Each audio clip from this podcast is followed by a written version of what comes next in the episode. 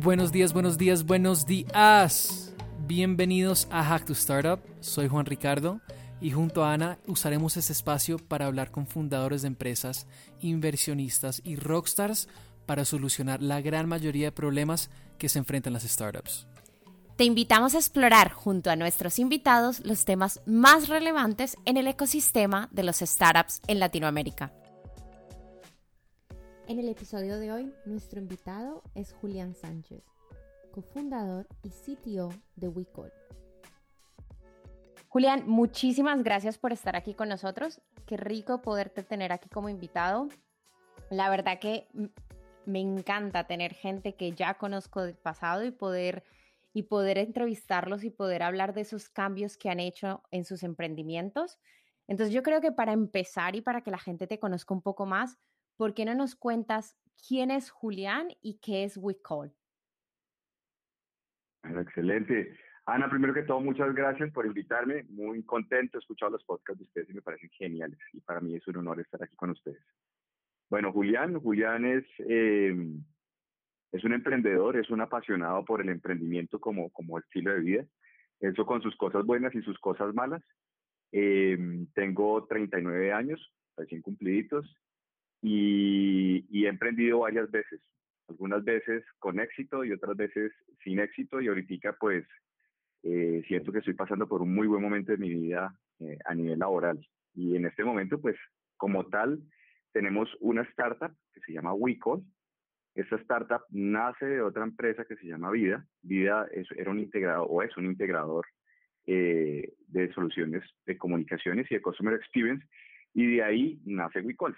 WeCall es un, es un servicio en la nube que básicamente es como el PBX que conoce la gente común y corriente, pero nosotros logramos transformar todo el proceso, desde el proceso en el que lo ofrecemos, en el proceso en el que nos comparan, en el proceso en que nos escogen por temas de plata y en que tienen que firmar el tema legal y básicamente tenemos toda la vuelta de eso haciendo un tema muy, muy, muy sencillo de adaptar y eso hace que las empresas se puedan subir a nuestro servicio rápidamente. Ahorita en la pandemia eso pues eh, ayudó a muchísimas empresas, empresas que tenían mil empleados, pues si pudieron en menos de una semana, tres, cuatro días mover toda su fuerza de trabajo eh, a la nube, incluyendo la parte de comunicaciones de voz.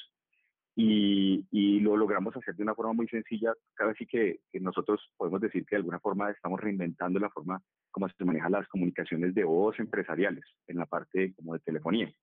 Eso es lo que hace WeCall. Y pues bueno, contento de estar acá. Espero poder hablarles un poquito más de, esto más adelante.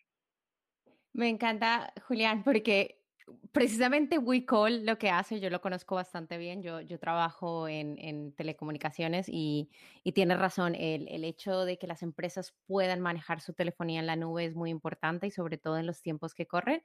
Em, un poco para los oyentes, yo los conocí a ustedes cuando trabajaba en Sendes, cuando eh, hablaste de vida y y sé que era como un poco una empresa mucho más tradicional que prestaban servicios de, de TI. Y, quería que me contaras un poco, porque claro, WeCall es, es otro tema, es una solución en la nube, es una, un, SaaS.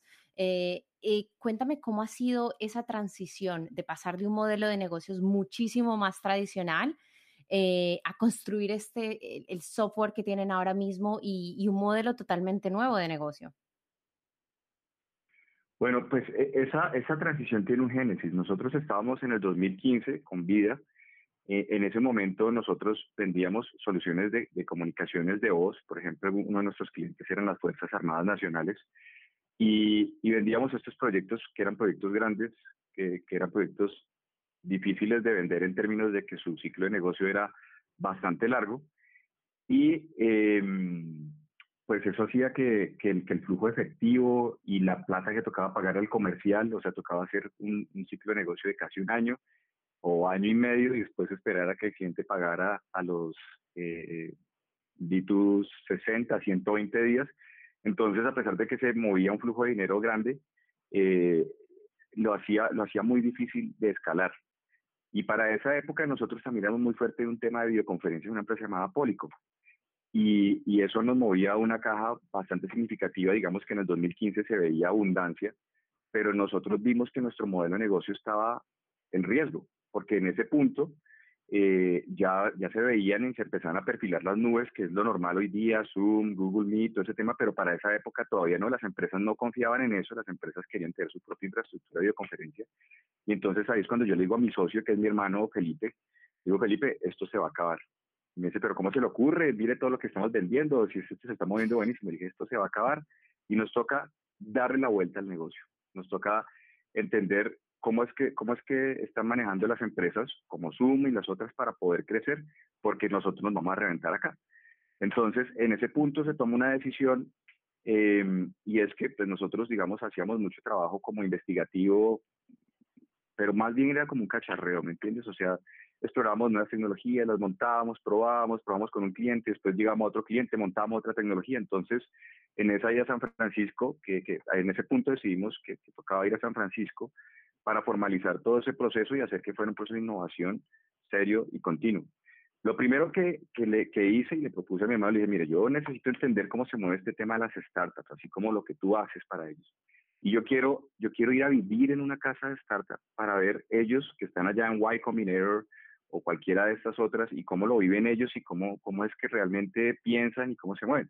Y entonces ahí, ahí tomamos, me tomé una, un, tiempo para ir a un, a un hostal donde habían pelados que tenían startup y estaban siendo acelerados para ver cómo es que ellos vivían ese tema en la vida real y para mí fue un feedback muy interesante ver cómo hacían pruebas rápidas, eh, que la escalabilidad no era el eje, sino era el eje de poder validar hipótesis, que el mercado tenía que ser súper importante. O sea, el aprendizaje que tuve allá metido con esos pelados fue, fue realmente gratificante. Y después de eso, básicamente nos, lo que hice fue que fui a tomar un curso en la Universidad de Berkeley, en la Escuela de Negocios, sobre innovación. Entonces ahí como que entendí más y se formalizó el proceso.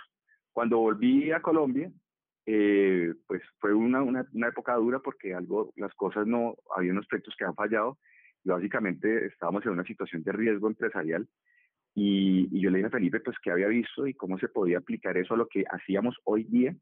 Y en ese momento, pues, nació Wii, con WeCall, que es uno de los productos de la línea Wii, y conseguimos que nuestros socios que ya, que ya existían, que es una empresa tecnológica importante de Cali en ese momento, eh, hicieran una reinversión en el negocio y pudiéramos empezar a desarrollar eh, este concepto que es el que tenemos hoy día y es el que nos tiene eh, siendo acelerados.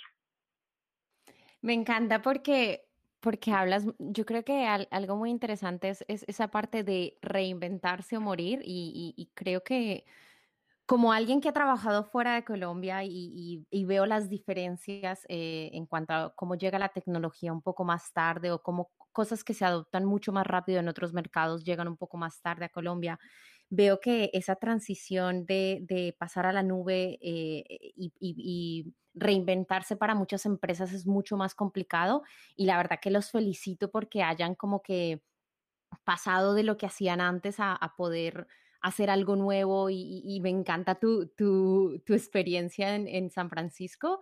Eh, conocí muchísima gente como tú también cuando viví en San Francisco que se iba a hacer esto.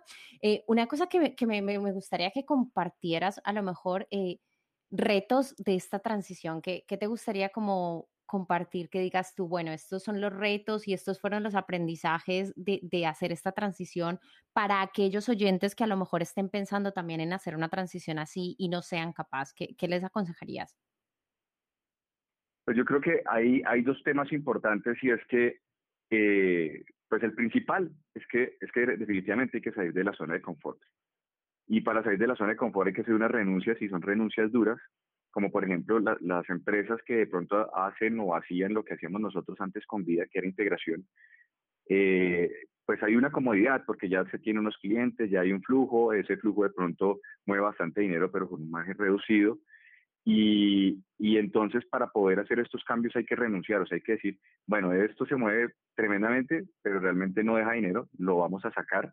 Y, y muchas veces significa renunciar a relaciones con proveedores que llevan años y, también entender que, toca hacer sacrificios porque si uno va a pasar de un modelo de, venta donde, donde mueve un flujo de dinero grande a un modelo de suscripción, quiere decir que tus ventas se van a reducir a la décima parte durante un tiempo. Entonces hay que prepararse fuerte para eso, pero definitivamente eh, pues lo que está visto es que los modelos de suscripción son el eje y ya ni siquiera son los modelos de suscripción, son los modelos de pago por uso.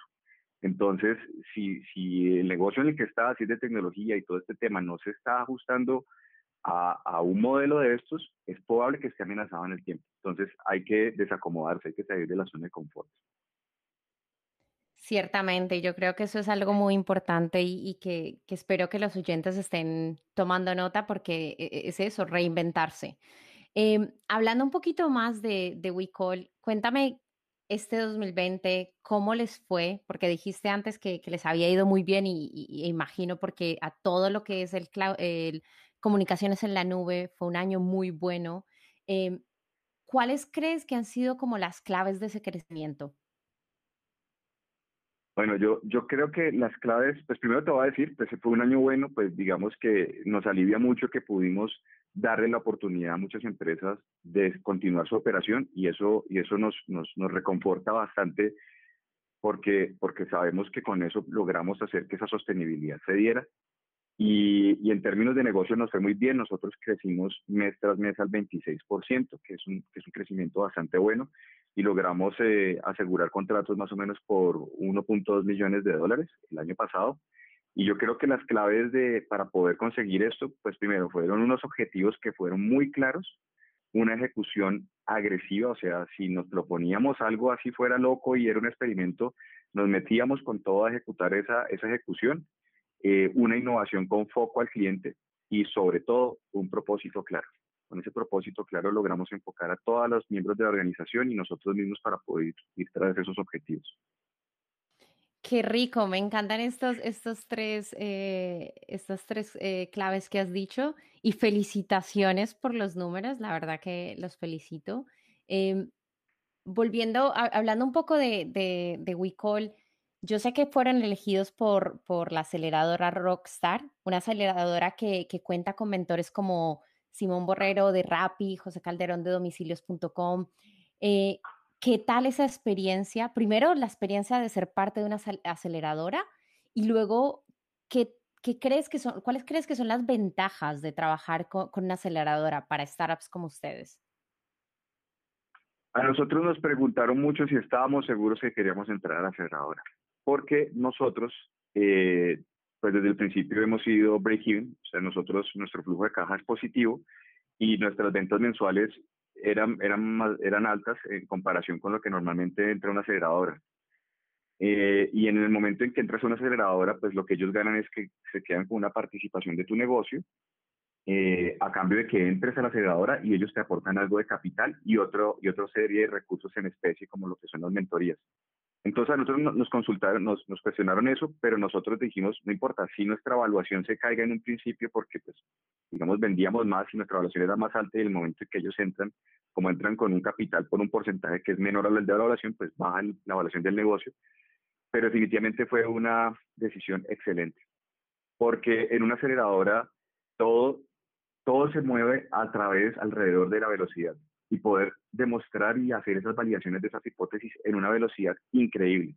Y esa velocidad solamente se consigue a partir de la experiencia y más que la experiencia de las equivocaciones que han cometido otros emprendedores como nosotros que han sido efectivos, como la gente de Mi Águila, como la gente de Gravity, eh, como, como la gente de Rappi. O sea, ellos traen una cantidad de experiencias que nos cortan una cantidad de tiempo de, de prueba y error que básicamente consiguen ese objetivo, la federación. Y por otro lado, pues no hay, no hay, es indudable, el networking que se hace es extremadamente valioso porque, porque esta, la forma de crecer de una startup es a través del ecosistema de innovación. Y, y si no hay networking, ahí estamos perdidos. Esto, eh, eh, creo que has dado en la clave la aceleradora, como su nombre lo dice, te ayuda a ir muchísimo, muchísimo más rápido y el networking, o sea, algo muy, muy valioso, sobre todo cuando estás creciendo y, y, en este caso como Rockstar, tener esos mentores eh, que es súper valioso. Em, hablando y tocando un poco con el tema de antes, enlazando esto, em, muchos emprendedores ahora mismo como están eh, como hablábamos antes, están intentando hacer esa metamorfosis interna y de reinventarse. Y, creo que es algo que cada vez más llega a Latinoamérica con, con el tema de la digitalización. Em, ¿Cómo ves el ecosistema de las startups en Colombia? Y, y, desde tu punto de vista, ¿qué crees que hace falta para impulsarlo?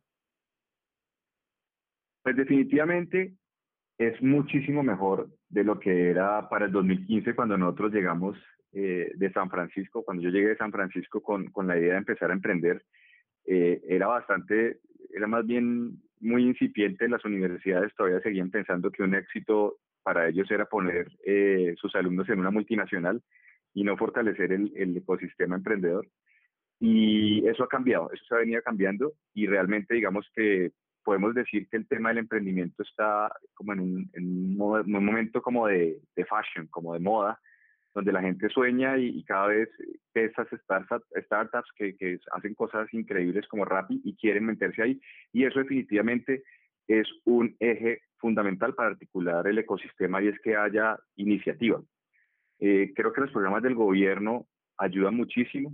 Eh, nosotros hemos articulado nuestros procesos principalmente a través de la Cámara de Comercio de Cali, que para nosotros ha sido pues como, eh, fue como nuestra universidad en el tema de emprendimiento. Ellos tienen múltiples programas, tienen como ocho programas y creo que los tomamos absolutamente todos y ellos nos llevaron de la mano para poder ir entendiendo cómo es que era este tema de realmente correr una startup y los modelos y, todo eso y eso y eso realmente a nosotros nos cambió mucho la perspectiva.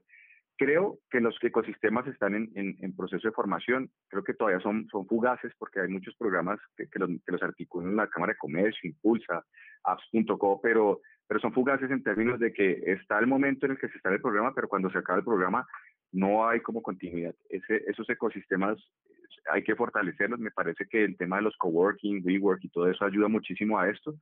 Eh, pero, pero está en formación, o sea, yo podría decir que, que está en un estado medio, medio incipiente porque son válidos mientras que se esté en un programa. Por otro lado, me parece que falta formalidad por parte de los inversionistas. Eh, los inversionistas muchas veces no están familiarizados con las terminologías, con los modelos, y eso les dificulta mucho hacer su toma de decisión en la inversión y básicamente ese es el motor pues de la aceleración. Entonces, si ellos no están entrenados y los inversionistas no, no, no tienen una, una, facilidad para tomar decisiones acertadas, pues eso hace que el, el, tema sea lento. Y por otro lado, creo que también hay mucha resistencia de, de los emprendedores como acercarse a, estas organizaciones como la Cámara de Comercio y todo eso, porque pues, tratan de hacerlo por cuenta propia, pero yo sí les digo, yo lo vi así en el 2015 y, y yo creo que si me hubiera acercado a ellos antes hubiera avanzado mucho más rápido. Definitivamente para esto no hace falta solamente el talento de saber hacer algo, sino que se necesita tener acompañamiento y poder aprender de los otros. Y eso se hace a través de esos intercambios de conocimiento como los, como los ecosistemas, las cámaras y todo esto. No, qué rico este, este, lo que has dicho, eh, buscar ese conocimiento y, y creo que me, me, me, me, llama mucho la atención que, que, hables de las cámaras de comercio y de, y de lugares que pueden ayudar y que muchas personas a lo mejor no van a buscar ese, ese conocimiento allá porque no saben eh, cómo hacerlo o no saben que existe. Y, y, una clave muy importante que has dicho ahí es, es como, eh, cómo utilizar esos ecosistemas para, para adquirir el conocimiento y creo que es algo que, por, por, lo menos de mi parte, me encantaría muchísimo más que haya más contenido, que hayan muchísimos más eh, inversionistas en, Latinoamérica y que haya muchísimo más intercambio entre, entre ecosistemas para que la gente no le dé miedo a emprender eh, y creo que es muy importante. Eh, una pregunta, y esto como, como, eh, como sitio de, la empresa, imagino que estás pues muy metido en la parte de innovación de tu producto. Cuéntame qué tan fácil es encontrar el talento en Colombia y, y cómo crees que podría eh, que las empresas podrían impulsar a los jóvenes en este mundo de la tecnología e innovación para que se queden trabajando en Colombia? Bueno, definitivamente hay algo que hemos aprendido con el tiempo y es que encontrar un buen talento es 10 veces más difícil que encontrar un buen cliente. O sea, a un buen cliente con un pitch bien armado de una propuesta consecuente se puede, se puede traer, pero conseguir un buen talento y retenerlo realmente es un reto. Entonces, eh, considero que, que, que, es esencial eh, tener una buena alianza con, con, una organización de headhunter o tener un área de, de, headhunting que pueda hacer un proceso bien elaborado para poder conseguir el talento. Y, y por otro lado, eh, me parece clave que las empresas colombianas tengan, las startups colombianas tengan, tengan esa pasión de startup, que lo vivan realmente como, como, como un emprendimiento, así como se lo sueñan, como, como nos lo soñábamos cuando íbamos a Google o vemos empresas como Tesla, porque esa pasión que le mete el emprendedor finalmente es la que va a motivar a una persona que realmente esté luchando por sus sueños y no por la plata. Entonces, la plata es importante porque definitivamente tiene que poder manejarse eh, lo suficiente para que esas personas estén cómodas. El otro aspecto importante es que si es posible manejar algo de vesting para que se sientan dueños de eso en lo que están trabajando, creo que es, creo que es extremadamente relevante. Y lo tercero es que la pasión que tienen sus emprendedores, los, los, los founders, se pueda transmitir hacia todo ese equipo y eso va a hacer que la gente se apasione por lo que tenemos acá y no salga corriendo a, la primera startup donde le van a dar un cargo de pronto de tercer nivel y pueden ser gente, pueden ser personas muy valiosas de primer nivel dentro de los ecosistemas que se construyen acá o de las startups que se construyen acá. Yo creo que si me deja resumirlo, yo lo voy a resumir de la siguiente forma. Cultura, o sea, y es lo que has hablado de la parte de tener ganas y que, transmitir esas ganas eh, como, como fundadores dentro de la empresa. Creo que la cultura es número uno, muy importante. La plata también, poder pagarles bien a las personas creo que es muy importante. Y, lo que has dicho, una, cosa para los que no saben, el vesting es la parte que la gente tenga parte de como eh, acciones dentro de la empresa. Y creo que es algo muy, por lo menos yo solo lo viví en Estados Unidos al principio cuando trabajé en Estados Unidos y me pareció que era lo mejor porque eh, yo me sentía dueña de Sendes, o sea, tenía un poquito de, acciones, pero yo me sentía dueña de la empresa y por eso eh, trabajaba un montón y por eso iba muchísimo más porque me sentía que era mía. Y creo que, que rico que, que, es algo que, que en, Colombia se esté también dando y que ustedes como startups también lo estén haciendo. Em, volviendo, hay, una cosa que siempre me encanta tratar con fundadores y es la parte de levantar capital. Eh, ¿Ustedes están levantando capital o están en el proceso ahora mismo? Estamos en el proceso ahora mismo. En este momento tenemos abierta una ronda de un millón de dólares. Nosotros hicimos ya el demo day con, con Rockstar, fue precisamente el miércoles de esta semana. Eh, tuvimos 12 citas con inversionistas, dentro de los cuales eh, ya hay algunos que se perfilan como inversionista led, led investor. Eh, que es el que aporta más en la ronda y el que, y el que la organiza. y, y, nos ha ido muy bien. También hemos tenido eh, inversión por gente de los que fueron eh, cofundadores de Rappi, que es la gente de Gravity, ellos han invertido en nosotros. También han invertido en nosotros ejecutivos de DirecTV, que es, gente con una capacidad operativa, que es nuestro socio y cofundador, que se llama Fabián Saavedra, junto con mi hermano Felipe Sánchez que es eh, gente de un talento tremendo que no solamente quiere meter plata, sino que quieren vivir esa vida de startup y, y eso realmente los mueve desde lo más profundo de su corazón. Y, y, eso, pues eso, eso realmente vale más que cualquier peso que pueda entrar a la mesa. O sea, lo que vale realmente es espíritu de, de construir junto con, con, la plata. La plata es un articulador, pero esa se quema. En cambio, la pasión, eso puede perdurar. Entonces creo que nos ha ido muy bien en ese aspecto y pues estamos en esta ronda y nos va bien, nos está yendo muy bien. Qué rico, ¿no? Felicitaciones. Oye, eh, para, a lo mejor para como un poco contando tu experiencia eh, sobre levantar capital, ¿por qué no le, cuentas a, a, los oyentes eh, qué crees tú que es lo más importante para ese pitch? Ese pitch que hay que ir a ser inversionistas y, que, te den fondos. ¿Qué crees tú que son claves que tú digas, oigan, cuando vayan a hacer esto, no se les olvide esto y esto y esto? ¿Qué le podrías decir a los oyentes? Yo le puedo decir a los oyentes, pues nosotros cometimos una equivocación y yo creo que la escuché muchas veces y, esto me di cuenta que era real, y era que no importa, si uno tiene un, así tengo uno un pitch perfecto y entonces uno se va con su pitch perfecto y se va a San Francisco y echa el pitch y entonces levantó la plata, no, eso no funciona así. La vida real no funciona de esa manera. Para eso se necesita tener un networking muy, muy aceitado, conseguir que te hagan entrevistas, que te hagan conexiones de una persona a otra para que se reduzca esa fricción de la desconfianza y sobre todo entender que levantar plata es un trabajo de tiempo completo. Es igual que vender, es igual, hay que llevar los leads, quiénes son los candidatos, cuáles son los que están más calientes, mantenerlos actualizados con la información, estar teniendo reuniones continuas con ellos. O sea, eso es un trabajo casi de tiempo completo y, un CEO que esté pensando en, en levantar capital tiene que asegurarse que ha podido entregar su componente operativo a otras personas que sean igual o más talentosas que él y ese CEO se tiene que dedicar es a buscar cómo va a aceitar esas rondas de inversión mientras que por el lado va eh, llevando el negocio, pero es un trabajo de tiempo completo. Eso es importantísimo que quien quiera meterse en esto entienda que, que, va a tener que hacer el pitch mil veces para que 10 o 20 personas le paren atención y se cierren alguno de esos inversiones. Entonces, eh, es bastante demandante y eso no es solamente aquí en Colombia, eso en todas partes es igual. Entonces, creo, que, creo que es un dato importante para tener en cuenta. Sí, sí, sí, yo creo que eso del perfect pitch o el pitch perfecto solamente está en la película eh, y tienes razón, un, un, CEO tiene que estar tiempo completo, yo es algo que lo estoy viviendo en mi empresa también que estamos precisamente en, la, en el Series A levantando capital y, y es un tiempo completo. Eh, eh, otra cosa que me, que me llama la, la, atención y hablando esto un poco de levantar capital, porque los inversionistas eh, es muy importante. ¿Cómo, ¿Qué crees que es lo más importante a la hora de encontrar los inversionistas eh, que digas tú, estos son las personas con las que quiero trabajar? ¿Qué, qué, debes tener en cuenta o qué, o qué debería tener en cuenta una empresa para encontrar inversionistas?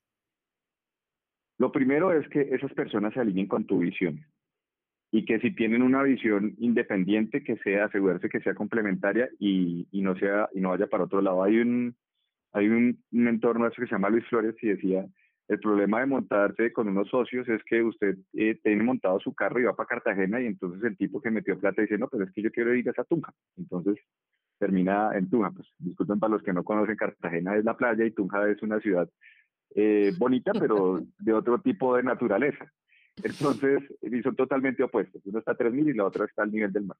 Entonces, es importante que haya esa alineación de, de, de, propósitos con, con los socios para que esa plata sea útil. Y segundo, pues es muy importante las credenciales de quien va a meter la plata. O sea, que viene de, de Uber, de Cabify, que viene de Gravity, no sé, de directivos, o sea, que, que, tengan, que tengan credenciales porque ellos ya se han enfrentado a unos problemas que son los que tú esperas enfrentarte a futuro y lo que más necesitas es que ellos te traigan ese aporte.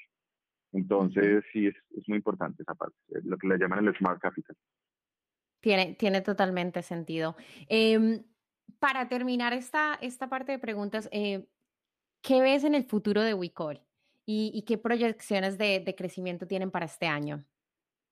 Mira, la pregunta que me haces es, me parece súper encantadora porque nosotros hacemos una ejecución, hacemos una ejecución limpia y crecemos bien y crecemos rápido, pero nosotros creemos firmemente que a pesar de que si hablamos de teléfonos y PBX, esto suena como un tema viejo, como que son, son 60 años de líneas telefónicas, pero lo, lo que realmente hay que ver es que la voz, o sea, esa misma voz con la que tú y yo hablamos y con la que le das órdenes ahora a Siri o le das órdenes a Alexa, la voz como interfaz está creciendo de una forma impresionante. O sea, la voz está ahorita más viva que nunca.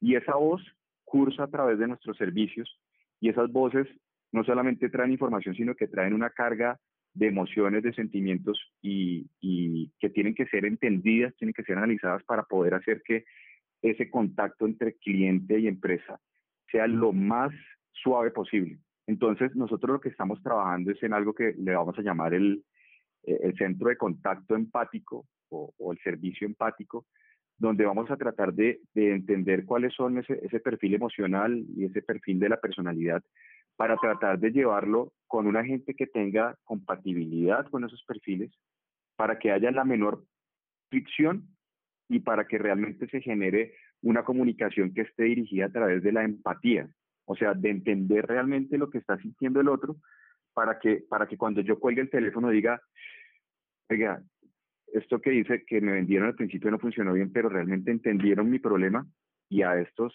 a estos yo voy con ellos hasta el final, porque me entendieron.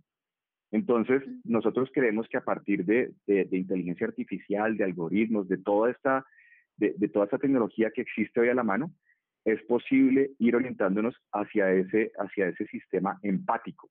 Y a eso es a lo que le vamos a apostar en los próximos dos años. Buenísimo, buenísimo. Creo que me encanta. Además, conozco bastante el tema. Es algo que donde trabajo también están en, eh, estamos en ello y es, es, es, nuestro proyecto. O sea, qué rico que, que, estén utilizando la, tecnología de la inteligencia artificial para este sistema. Eh, Julián, muchísimas gracias por tu tiempo, eh, compartir todas estas experiencias, anécdotas y, consejos con nuestros oyentes. Hemos llegado a la parte final del podcast, pero e, e, es una sesión que tenemos, se llama respuestas rápidas. Literal, me tienes que decir lo primero que se te venga a la cabeza. ¿Estás listo? Sí. Bueno, vamos allá. ¿Libro favorito? Eh, Los Miserables, de Víctor Hugo. ¿Qué te hubiera gustado haber sabido cuando empezaste?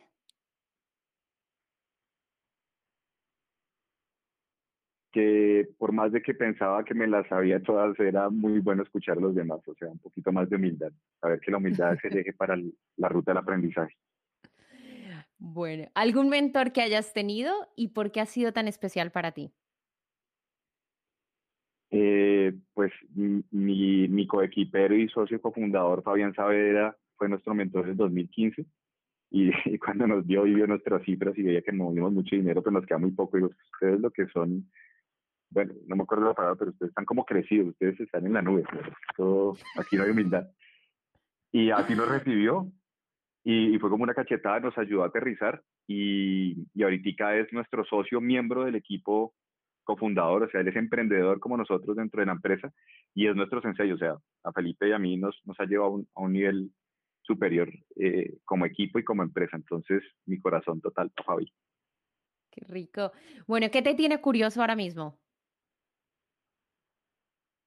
Me tiene curioso una frase que le escuché a un man, a un tipo que, que no sé si ustedes lo han visto, que anda en YouTube, que se llama el androide salvadoreño, para lo que quieran buscar, que el tipo, el tipo realmente pues tiene, tiene como un problema mental serio y el tipo dice una cantidad de, de vainas que son sin sentido y en una de esas cosas que dice sin sentido, soltó una frase que me dejó, que me dejó así como muy pensativo y es que él dice que, que en un mundo donde, eh, en un mundo de no violencia, pues no necesitan militares, eh, que en un mundo, hace los, los comparativos de, de qué cosas no hay en su mundo y por qué no se necesitan.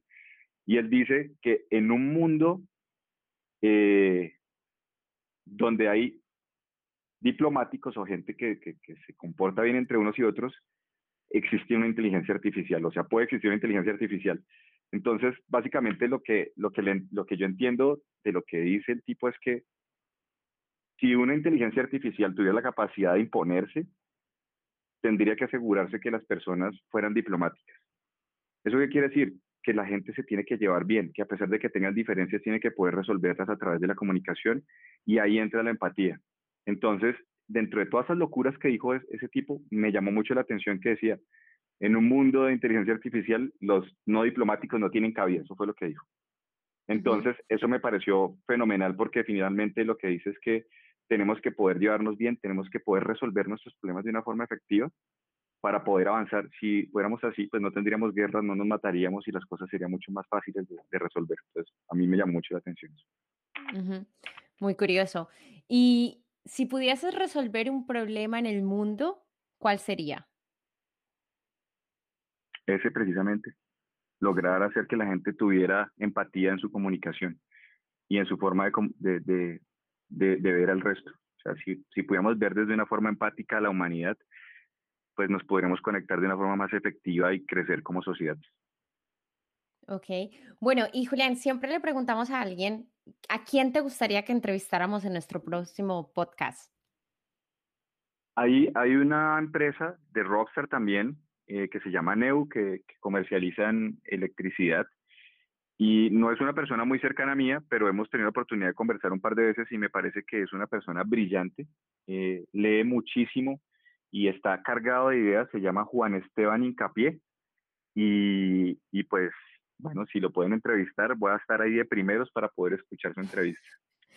Listo, vamos a intentarlo. Bueno, eh, ahora llegamos a la, a la, parte como final ya del todo. Julián, muchísimas, muchísimas gracias eh, por tu tiempo, por aceptar nuestra invitación. Espero que a todo el mundo le haya gustado eh, y haya aprendido muchísimo. Un placer tenerte como invitado muchísima suerte para todo lo que están eh, montando en WeCall. ¿Y alguna red social donde nuestros oyentes te puedan seguir? Por supuesto, nos pueden encontrar en wecall.co. Wecall se escribe con W-E-K-A-L-L, con cada kilo, eh, punto .co. Eh, y asimismo nos encuentran en LinkedIn, en, en Twitter y en Instagram. Entonces, pues más que feliz de recibirlos y pues mi LinkedIn es julianm.sánchez eh, para los que me quieran buscar y pues hombre, feliz de, de, poder establecer contacto pues con todos los que vengan. Finalmente el networking es el eje. Súper, Julián. Un abrazo muy grande hasta Colombia y, y estamos conectados. Muchísimas gracias. Bueno, gracias a ti, Ana.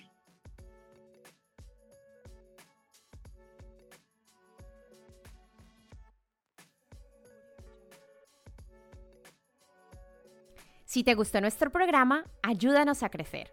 Comparte este episodio o déjanos un comentario. También te invito a que te conectes con nosotros en Twitter e Instagram, utilizando arroba hacktostartup.